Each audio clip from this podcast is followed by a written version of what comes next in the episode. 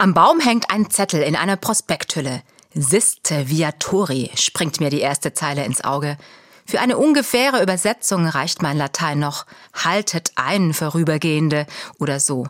Klingt nach Asterix und Obelix. Ich halte also ein bzw. an und lese den Aushang.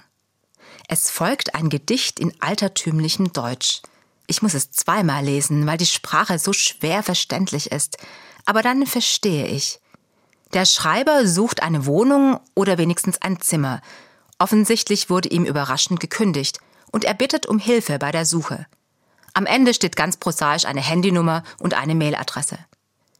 Ein Gedicht an einem Baum. Ziemlich ungewöhnliche Methode, um in Freiburg Wohnraum zu suchen. So ungewöhnlich wie Gottes Methode mit dem Kind in der Krippe. Mit dem Kind in der Krippe sucht Gott einen Platz in der Welt. Mit dem Kind in der Krippe sucht Gott Menschen, die sich von diesem Kind berühren lassen, die bereit sind, der Liebe mehr zu vertrauen als der Gewalt. Diese ungewöhnliche Methode wird poetisch beschrieben im Lukasevangelium. Sie wird hymnisch besungen in unzähligen Weihnachtsliedern, kindgerecht erzählt und bebildert seit Jahrhunderten. Gott in der Gestalt eines Kindes auf der Suche nach einem Platz bei uns. Ob der Freiburger Poet inzwischen ein Zimmer gefunden hat, weiß ich nicht.